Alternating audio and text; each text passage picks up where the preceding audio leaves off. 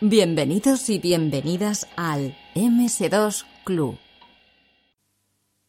Vente a Hugolandia. ¡Hola, colega! Un fantástico paraíso donde tu amigo Hugo te invita a pasar las más intrépidas y nuevas aventuras con miles de premios para todos. Con la frescura y el encanto de tu nueva amiga, Beatriz Rico, que junto con Eva y Luis Alberto van a hacer que te lo pases genial.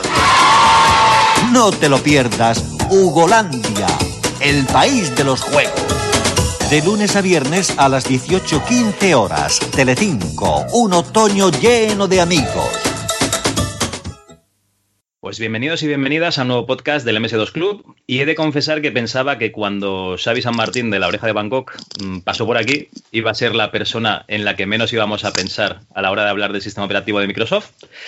Pero cuando nos contó sus, sus inicios componiendo con el ordenador, todo cobró sentido. Y la persona que nos acompaña en el programa de hoy también es una persona que seguramente nunca imaginaríais a la hora de hablar de anécdotas de MS2, pero bueno, que enseguida vamos a ver todo el sentido del mundo. Y es que tenemos el placer de contar con la presencia de la simpaticísima Beatriz Rico en el programa de hoy. ¿Cómo estás, Beatriz? Hola, pues muy bien, muy contenta de estar con vosotros, ya que la hemos liado en Twitter bien gorda. Eh, pero bueno, vosotros con, con todo ese ejército que tenéis ahí, seguro que conseguís a quien queráis. con ese ejército de seguidores de que sí, contesta, hazlo, oye, hazlo, hazlo. Además, son machacones, pero son simpaticones. ¿Sabes lo que te digo? O sea, que creo que podéis conseguir al invitado que vosotros queráis. Solamente tienes que, dejar que el ejército haga su parte. Madre mía. Oye, ya tienes que disculparnos, ¿no? Este ataque que a salto de mata, ¿no? Que decimos. Pero ya te digo que, personalmente he visto un par de tweets tuyos y yo ya me imaginé que entrarías al trapo, ¿eh? Sí, ¿no? Claro. claro, pero sí, pero sí, yo soy muy fácil para entrar al trapo. o sea, a mí a poco que me pique, o que, sobre todo, perdona, que utilices un poco el sentido del humor, a mí ya me tienes ganada. Ya está. A mí, Mira, eh, yo en Twitter no te seguía, pero, pero algunos de los tweets tuyos que, que vi es que, me enamoraron, ¿vale? Uno de ellos es, a veces ves una peli mala y te enfadas, ¿no? Pero luego piensas, oye, yo las he hecho peores y, se te pasa. Eso es genial, Beatriz. Eh, sí, pero eso es claro, pero es que eso yo lo puse una vez que estaba saliendo del cine y salía, digo, macho, digo, las dos horas que, he perdido aquí y tal, y digo, bueno, piensa todo el mundo que ha perdido dos, dos, horas viendo alguna mierda que tú has hecho, Beatriz, digo, eso es, entonces ya se me ha pasado. sí, sí. No, no, hay que tener autocrítica y sentido del humor, sí, señor.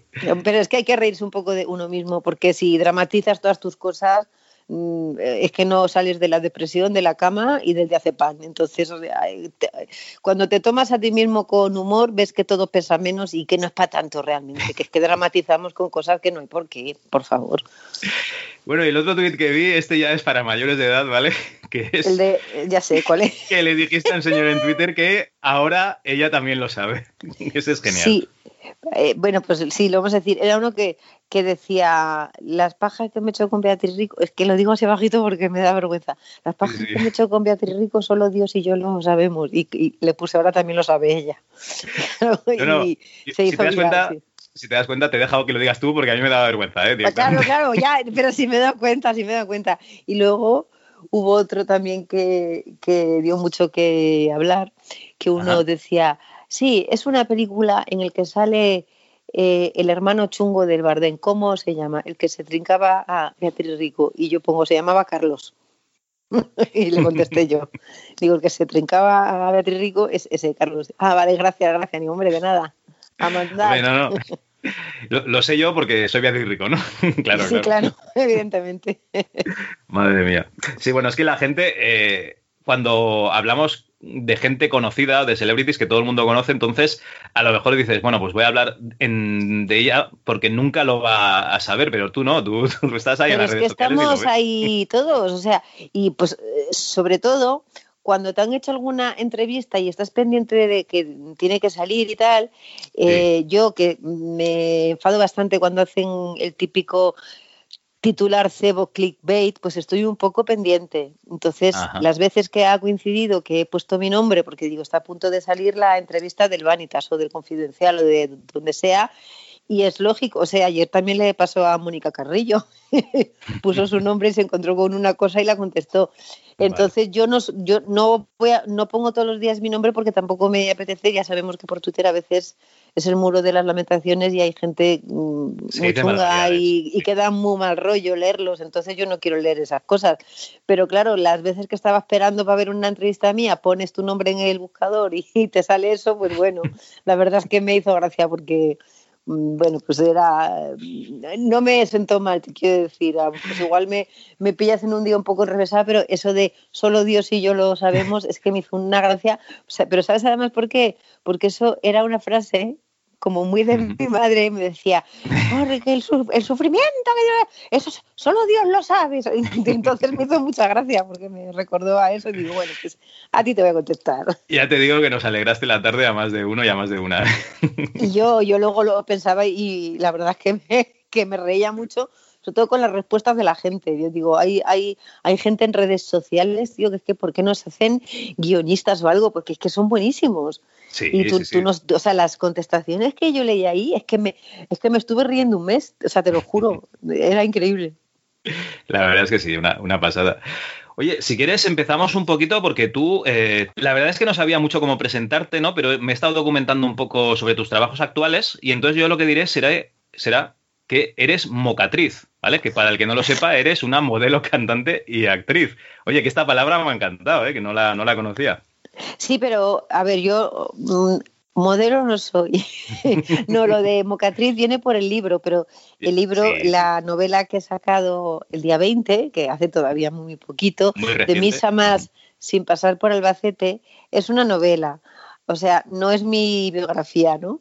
Y lo de mocatriz Em, eh, es, que es que para eso hay que leer el libro, ¿vale? Porque es, es una Miss que ella quiere hacer muchas cosas, quiere, tiene sueños y tiene, quiere hacer cosas muy importantes, pero con el hándicap de que es Miss España, le dicen, chica, tú conténtate con ser mocatriz, ¿qué es eso? Modelo, cantante, actriz y también para las islas de, para la, eh, supervivientes y Isla de las Tentaciones y todo, o sea, chica un poco para todo, ¿no?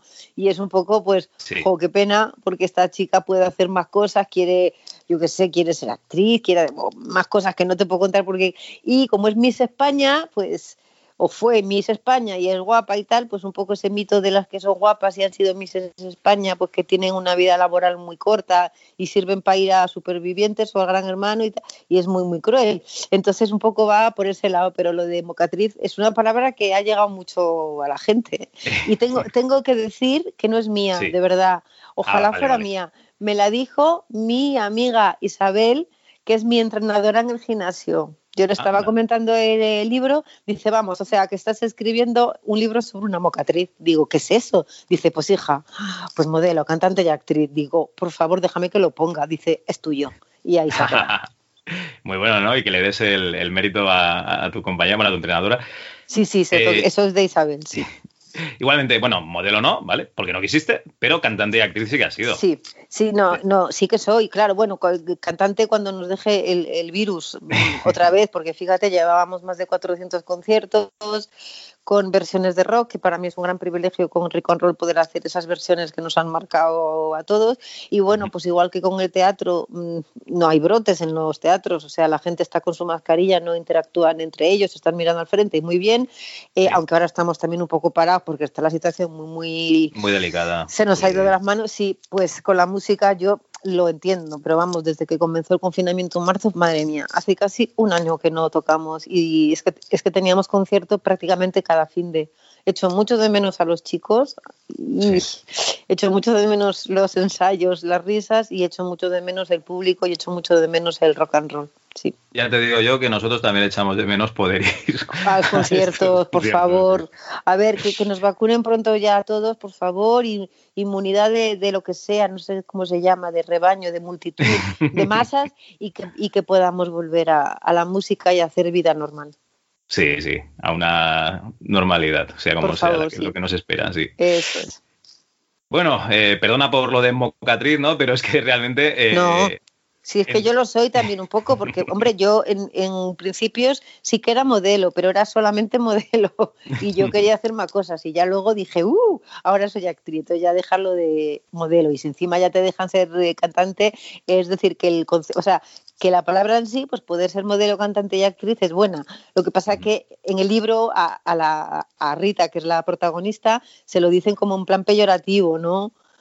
Tú qué vas a aspirar a hacer cosas importantes. Tú confórmate con hacer un poco de todo y, si ya consigues ir a supervivientes, eso ya es lo más de lo más, ¿no? Que ella dice, pues no voy a supervivientes, no os voy a hacer spoilers.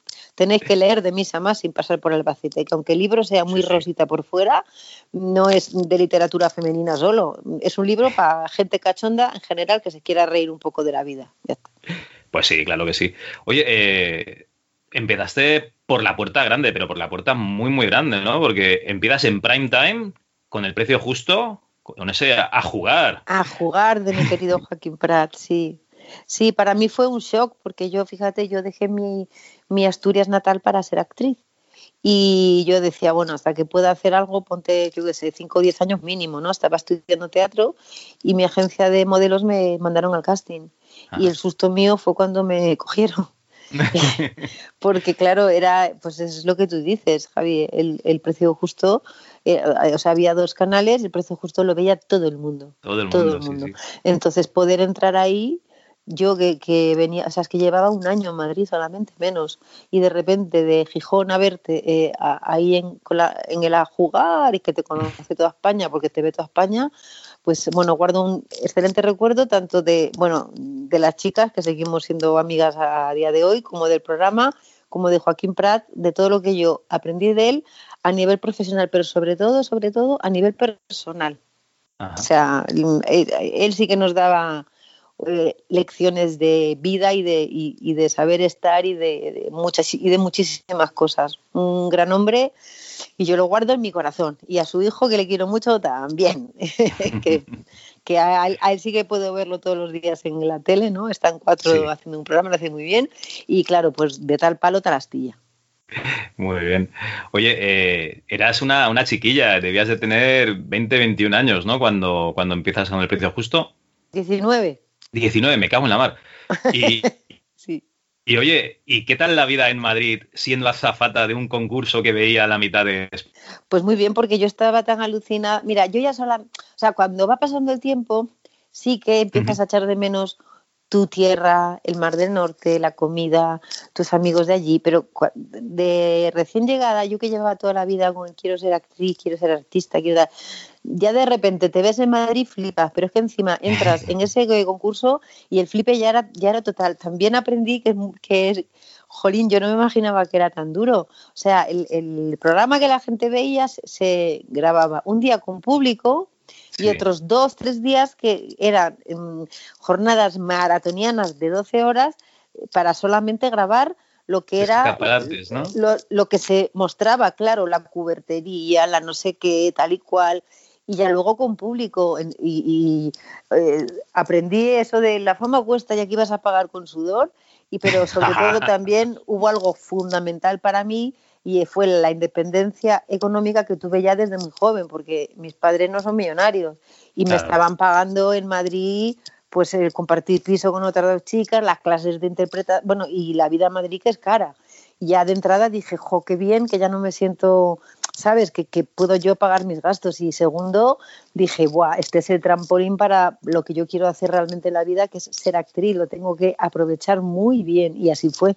Sí, sí, es una cosa que me ha vuelto, bueno, me voló la cabeza, que es que vosotras eh, grababais eh, los escaparates, ¿no? Diciendo si habían acertado o no el precio justo, y luego otro día se hacía el concurso con los concursantes de verdad, y entonces esos segmentos que habían grabado vuestros los ponían en la emisión. Claro, yo, pensaba que eran directo. No, claro, todo el mundo pensaba, no, mira, te explico. O sea, por ejemplo, eh, Primitivo, con su voz tan característica, decía, por ejemplo, este, eh, esta fantástica cristalería de no sé qué. Y entonces tú sonreías y, la, y la, cámara te estaba grabando, ¿no?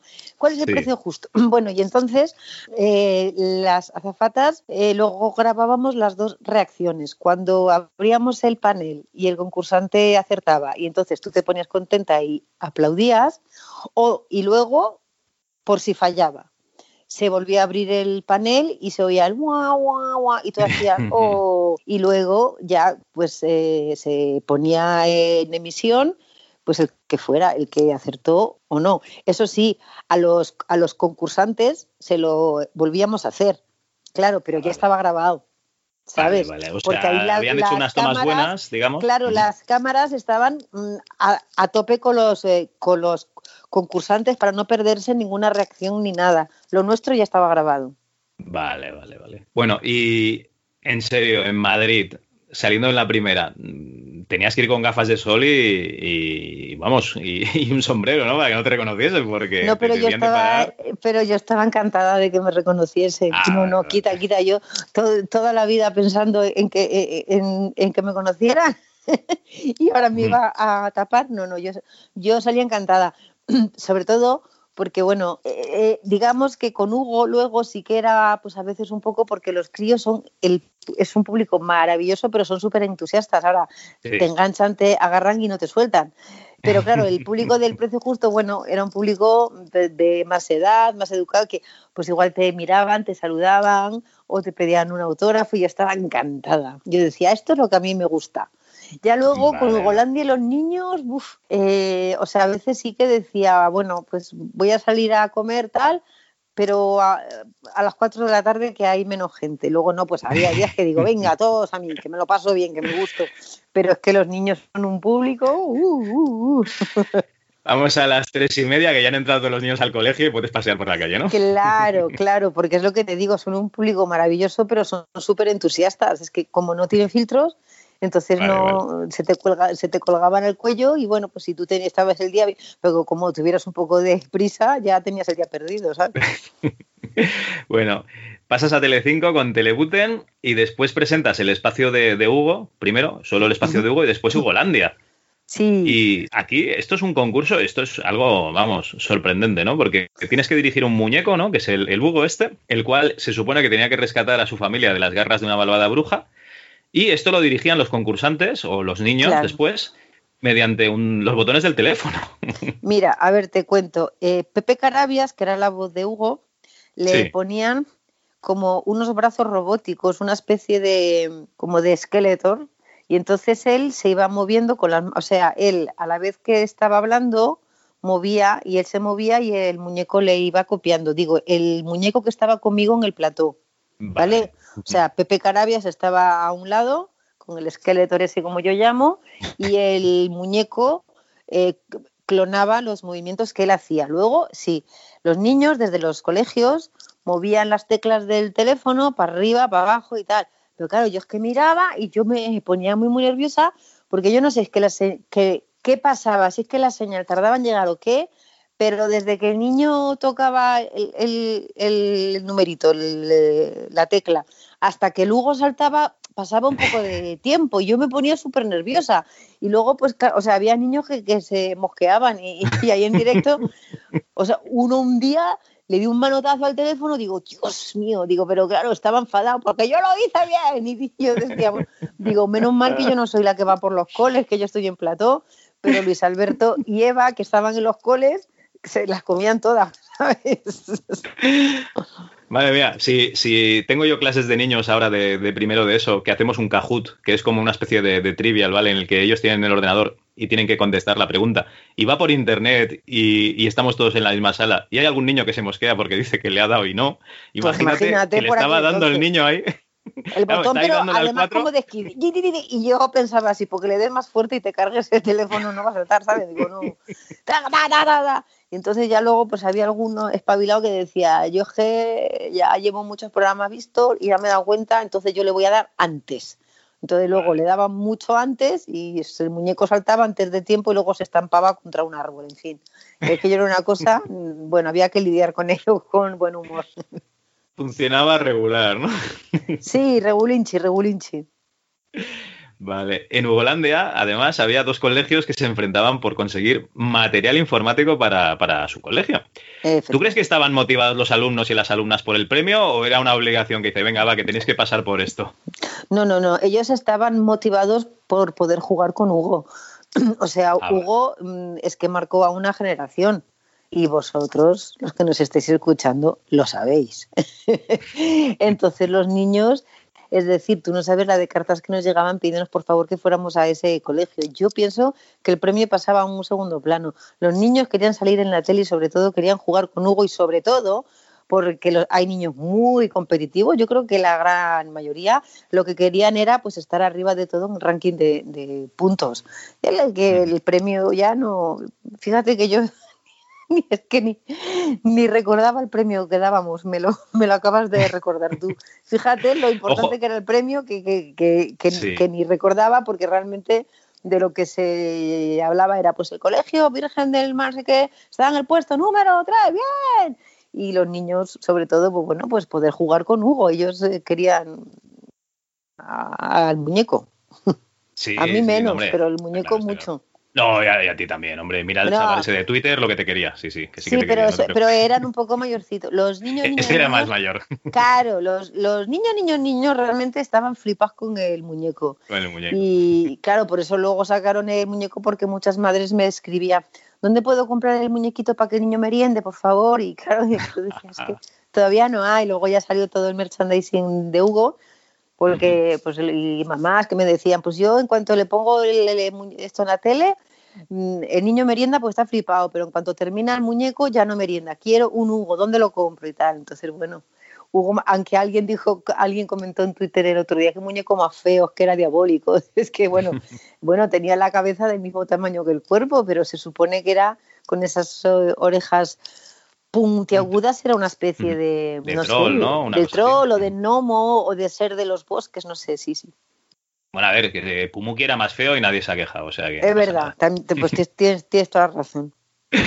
Bueno, oye, eh, te iba a preguntar si tienes alguna anécdota de aquella época en Telecinco, ya nos has dicho alguna, pero mm, he intentado mirar algún programa y Telecinco ha arrasado YouTube, ¿eh? O, sea, se ha cargado todos los programas de, de Ugolandia, los ha deshecho, todos. No ha dejado nada.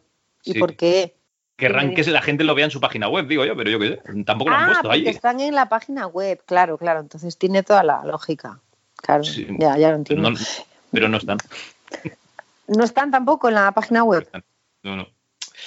Pues claro, eh, claro, por eso cuando la gente me manda a lo mejor algo, siempre me mandan lo mismo, o la cabecera o no sé qué, claro. es lo único que han dejado. Claro, claro, claro. Y me, pasaron el otro día una... Claro, es que fíjate, era, un programa diario. O sea, me pasaron el otro día uno que yo aparecía eh, atada y amordazada porque Hugo me había atado y estaba con unas... Como decían, joven, con el muñeco, ¿no? Me tenía ahí con unas cuerdas en las manos, en los pies y amordazada y todo. Y yo Este muñeco un poco malo, ¿eh? Un poco a veces, eh, a veces. yo con Pepe Carabia me lo pasaba muy bien. Nos reíamos mucho y, esa, esa, voz tan característica, ¿verdad? De Pepe Carabia, es que tú le escuchas y ahora es que es la voz de Hugo. Sí, sí, sí. Bueno, en algún momento dejas de hacer, ¿vale? Supongo que no te querías encasillar, ¿no? En, este claro, yo dejé el contrato, mira, yo mm, tenía contrato yo firmaba por años, ¿no? Firmé un año, vale. Y luego firmé el segundo año, pero no estaba segura. Y a los seis meses dije, lo tengo que dejar porque me estoy encasillando mucho. Yo, mm, es decir, estoy ganando dinero, soy súper famosa, cada día me llegan 50.000 cartas y tal. Digo, pero es que este no es mi objetivo, mi objetivo es ser actriz. Y todo eso estaba muy bien, pero podía ser que me impidiera dar el paso, porque ahora está todo más mezclado, tele, cine, tal música, pero antes si eras presentadora en Telecinco, que encima era un poco la época de la batalla de las estrellas, que, que, estabas en todos los lados. O sea, yo estaba en un programa y luego por la noche estaba con Jesús Vázquez haciendo el especial Sensación de Vivir. Y el fin de semana con Telebuten. y luego la batalla de las estrellas. Salías mucho y tal. Y era la época esa de que como que la fama esa de las chicas sexys a Telecinco. Entonces yo dije, es que no me van a o sea, no voy a poder dar el paso a, pisar un teatro o a hacer cine, ¿no? Entonces un día me levanté siguiendo mi palpito de piscis y dije, hasta aquí, mm, lo dejo. ¿Cómo vas a dejar eso? Estás loca, estás loca, estás loca. Yo dije, de verdad, lo tengo que dejar. O sea, cuando tienes un pálpito y una intuición tan fuerte, tienes que seguirlo. Y tuve suerte porque, eh, vamos, yo dije, yo lo dejo no para nada, sino para seguir estudiando arte dramático y centrarme en lo que quiero. Creo que la vida premia las, las decisiones valientes porque justo un mes después me llamó Antonio del Real para el casting con Gabino Diego de los hombres siempre mienten, me cogieron y cuando ya pasó todo y ya cogimos confianza, el director, al que nunca le voy a estar lo, suficientemente agradecida, me dijo, no sabes lo que me tuve que pelear por ti, Beatriz. Dice, porque todo el mundo me decía, esta no, que esta es la de Lugo, esta es la de la tele, esta no, esta es la de los ricos. Dice, pero es que el casting lo hizo muy bien. Dice, pero me tuve que pelear con el producto. Sí. Claro, hacías un papel que, era bastante picante, no, no sé, no pegabas, claro, claro.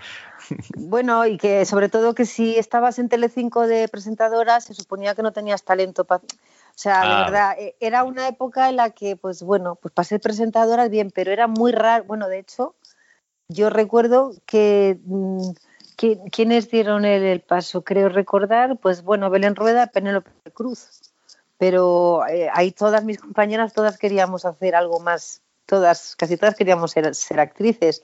Y yo pues tengo recuerdo, pues yo qué sé, de Irma Brunton y de tantas que, que, no pudieron. Es decir, eso está muy bien para que te des un poco a conocer, pero eh, quiero decir en ese momento, eh, ahora por suerte ya te digo que está todo más mezclado y Sandra Barneda puede presentar La Isla de las Tentaciones y ser finalista del Premio Planeta y nadie se extraña. Pero antes no, antes si estabas en Telecinco eras chica Telecinco. ¿Qué pintabas tú? Subida en un escenario haciendo un Tennis Williams o, rodando de protagonista con Gabino Diego. Entonces, luego el director me dice, no sabes cómo me tuve que pelear con, los productores, porque decían la de Telecinco, ¿no? Pero bueno, al final se salió con la suya y eso sí que fue lo que me abrió la puerta para pues eh, poder ya dedicarme toda la vida a lo que es mi, mi vocación, ¿no? Entonces, bueno, soy una privilegiada. Muy bien, ¿no? Es que además durante tu trayectoria profesional has hecho televisión, teatro y cine. De hecho, en IMDB estás acreditada en 58 trabajos, ¿vale? Entre cortos y, películas de. Sí, puede ser, sí, sí. sí, sí, sí. Bueno, eh, Beatriz, actualmente estás. No, yo pensaba que con un monólogo, pero no, con dos monólogos. No, no, no, no, no, no. Uno es un monólogo y ah, otro es una función. Perfecto, ¿ves? Ah. Mejor que lo digas tú entonces, porque lo sabes vale. mejor sí, no, eh, es que Palabras Encadenadas de Jordi Galcerán es una función con mi compañero David Gutiérrez. Es un thriller psicológico muy duro, muy premiado en todo el mundo.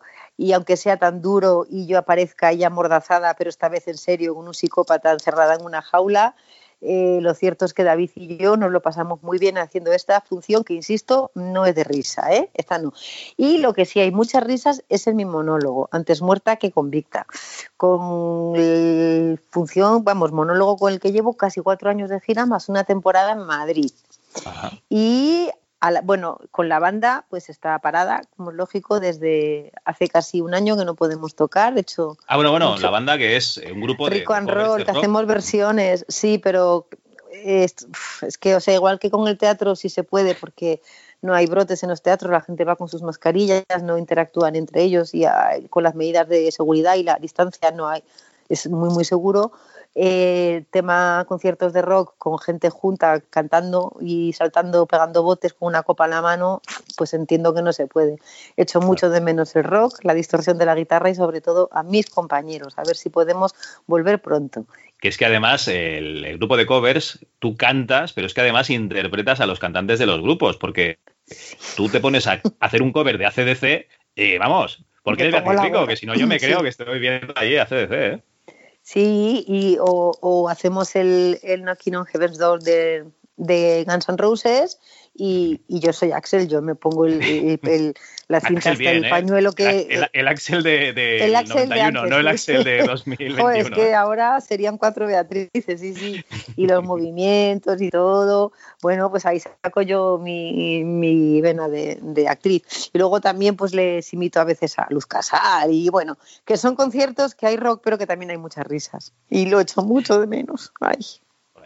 Oye, y la verdad es que este libro, de Misa más sin pasar por Albacete, he estado viendo que tiene muchísimas críticas y muy positivas. Por ejemplo, esta, ¿eh? ¿eh? Lo típico de Amazon de el libro llegó antes de lo esperado, bueno, vale. En cuanto tuve un rato me senté y empecé a leerlo. Sin darme cuenta lo iba devorando, entre risas, reflexiones, alguna lágrima y cantando mentalmente. Y ya entenderéis por qué cuando lo compréis, porque os lo recomiendo al 100%. Es muy ágil, es muy ágil como estar hablando con tu mejor amiga. Esos ratos se pasan volando, de verdad, no os lo perdáis. Espero que sea el primero de muchos. Por cierto, no os saltéis el prólogo. Y van todos en la misma línea los comentarios.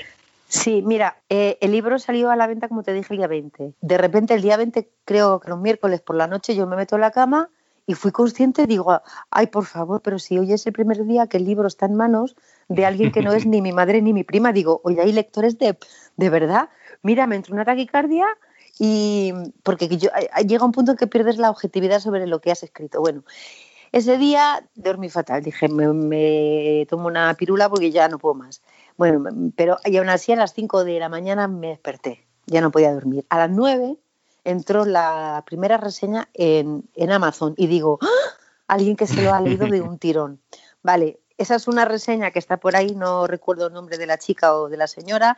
La reseña es buena, pero yo me quedo con una frase que es que te juro que se me saltaban las lágrimas de, de, la emoción y supongo que del cansancio de toda la noche, del estrés mental que tenía. Y esa frase decía algo así como, me he identificado tanto que mientras leía había veces que me preguntaba si yo era Beatriz Rico y yo había escrito ese libro me pareció tan bonito. está, mm, está, bueno, entre las. Luego también hay una que dice, me he meado de la risa. Digo, muy bien también. es un libro básicamente de humor y aunque lo veáis tan rosita, no es literatura femenina. Bueno, no es solo femenina. O sea, que lo podéis comprar. Yo lo escribí en la, en la época del confinamiento que me sentía muy mal y muy deprimida y pasé unas semanas muy malas. Y, para mí fue la terapia porque en, en, en esta novela volqué todo todas las risas que yo podía y te juro que fue lo que me salvó yo creo de, una depresión, o sea, poder escribir, el obsesionarme con las tramas, con los personajes, con, y bueno, pues que me reí, pues que me reí mucho, o sea, escribiéndolo y por lo que veo la gente también. Yo lo que quiero es que la gente cuando lo lea se pegue tales carcajadas que los vecinos digan, eh, qué está pasando en esa casa. Están locos porque creo que es uno de los mayores privilegios. O sea, poder conseguir las risas de la gente y más en esta época tan chunga que estamos pasando es una maravilla. y con la novela parece que lo estoy consiguiendo, así que estoy muy feliz, objetivo cumplido. Bueno, pues nada, Beatriz, eh, hace 25 años compartiste un programa con la actriz Elizabeth Berkeley de Showgirls, con el cantante Midlove, ¿vale? Que luego también sería actor. Ahí es nada, ¿eh?